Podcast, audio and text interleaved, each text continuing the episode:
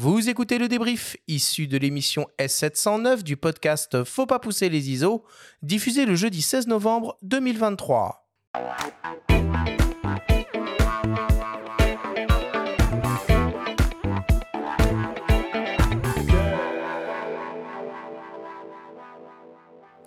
Nous sommes toujours avec Ronnie Studienne de la boutique IPLN et le journaliste spécialisé Louis Royer du magazine en ligne Phototrend pour notre grande sélection des meilleurs boîtiers 2023.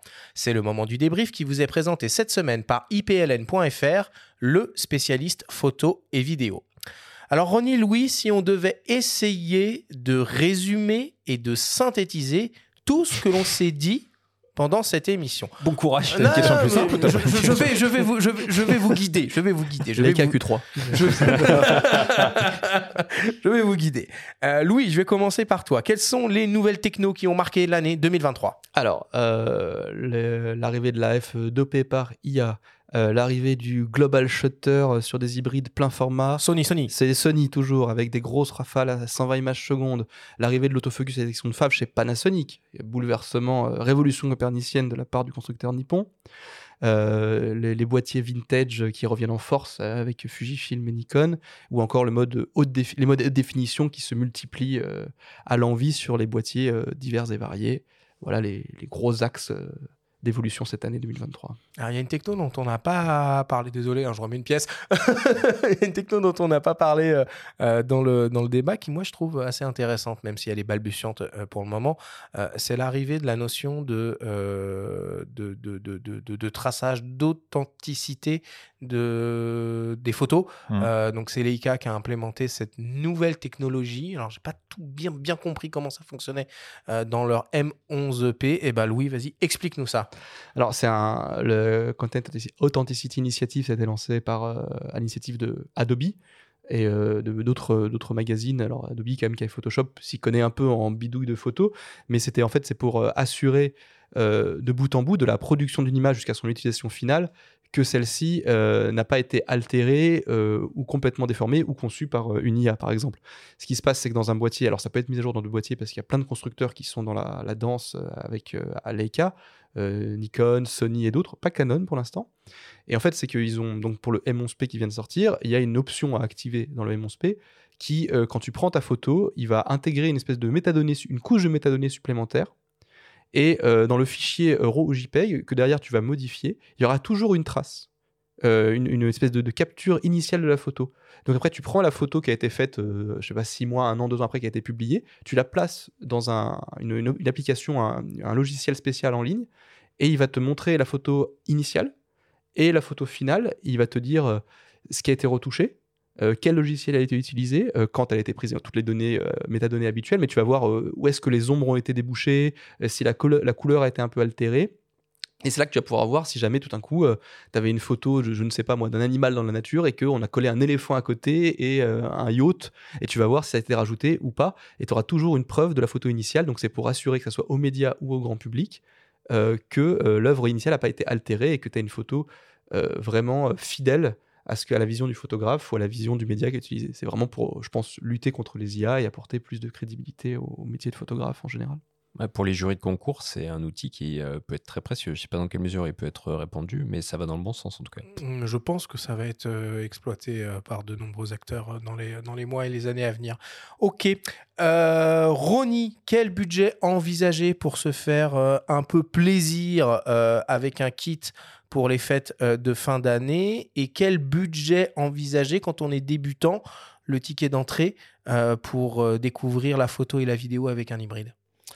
Alors, pour débuter, aujourd'hui, on serait en neuf, en tout cas, aux alentours de 1000 euros. C'est ce qu'on ce qu'on disait tout à l'heure, notamment avec le. Boîtier optique. Ouais, le kit G9, par exemple, Panasonic avec 1440 pour le, pour le reciter parce que parce qu'il est vraiment très intéressant.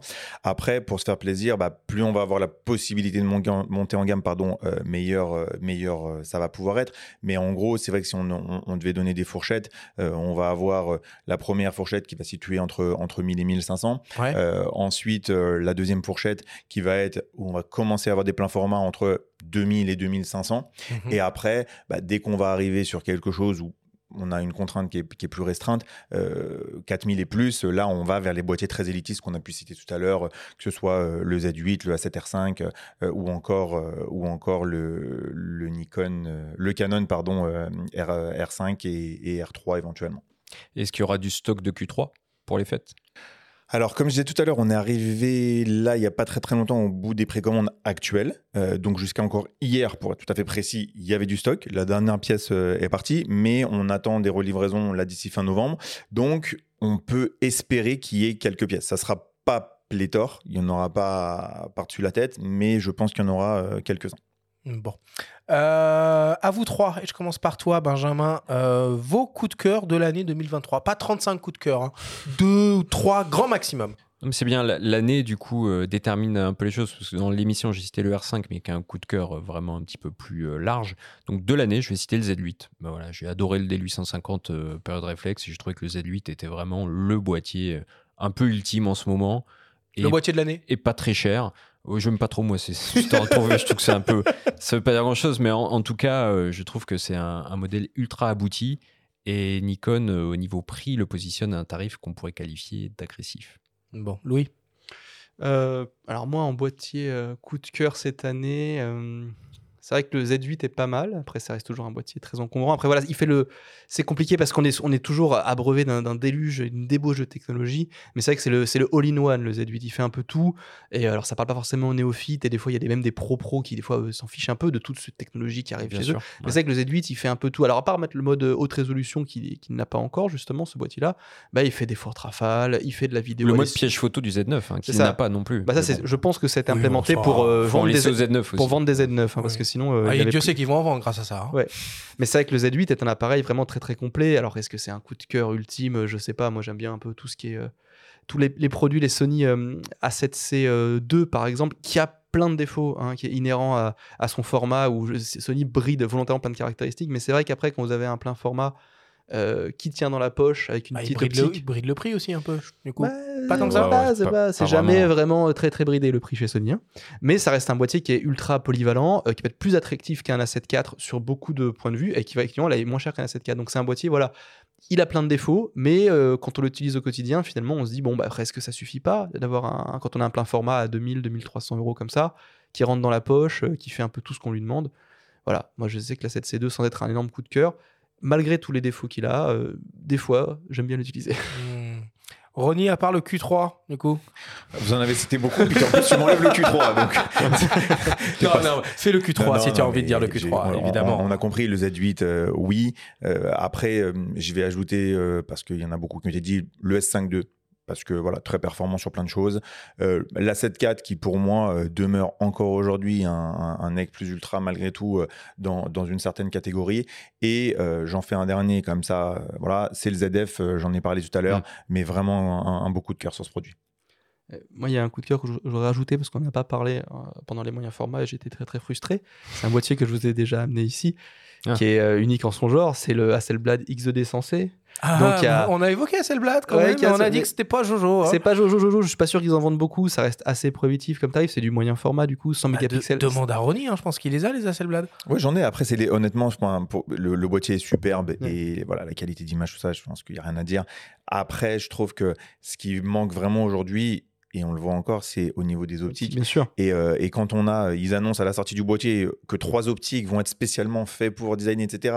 Tu en as une qui arrive tout de suite, tu en as une autre qui arrive au bout de six mois et tu en as une autre qui est pour l'instant toujours pas encore arrivée, ça commence à être compli- Ah, je compliqué. dis- Bah, ils vont plutôt a- sur les drones DJI. C'est hein. ça. Pas il a, il a pas de lacunes. hein. Il a plein plein de Ah, défauts. Il fait pas de magnifique. vidéo et tout ça. Mm. Mais c'est vrai qu'après moi, il a pas, il a un focus hyper balbutiant.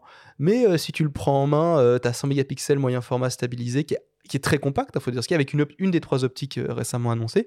Bah c'est quand même, ça fait de très très jolies photos et ça en impose quand même. Ça a de la gueule. Après voilà, ça a de la gueule. Il faut dépenser 15 000 euros pour avoir un setup plus ou moins polyvalent. Mais euh, c'est sympa à utiliser quand même un Hasselblad X2D sensé. Quoi. Ça marche.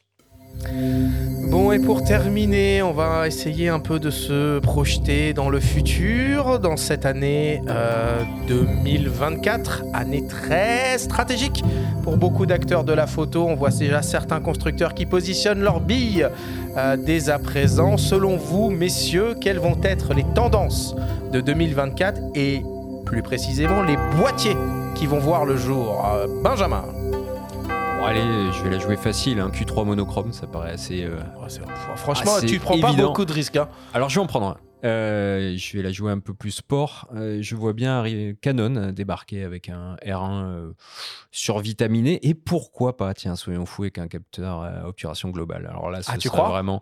Tu Je- crois que la bataille je- va avoir lieu aussi rapidement? Je ne le pense pas intérieurement, mais bon, on, on est joueur. allez, pourquoi pas, tiens.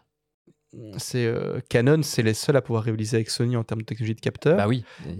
Personne communique là-dessus. Euh, Sony dit même, regardez, Canon, ils ont attendu pour sortir leur R1. A priori, ils ont pris du recul. Est-ce que c'est parce que c'est une nouvelle technologie de capteur comme chez Sony? Est-ce que c'est pour d'autres problèmes de production?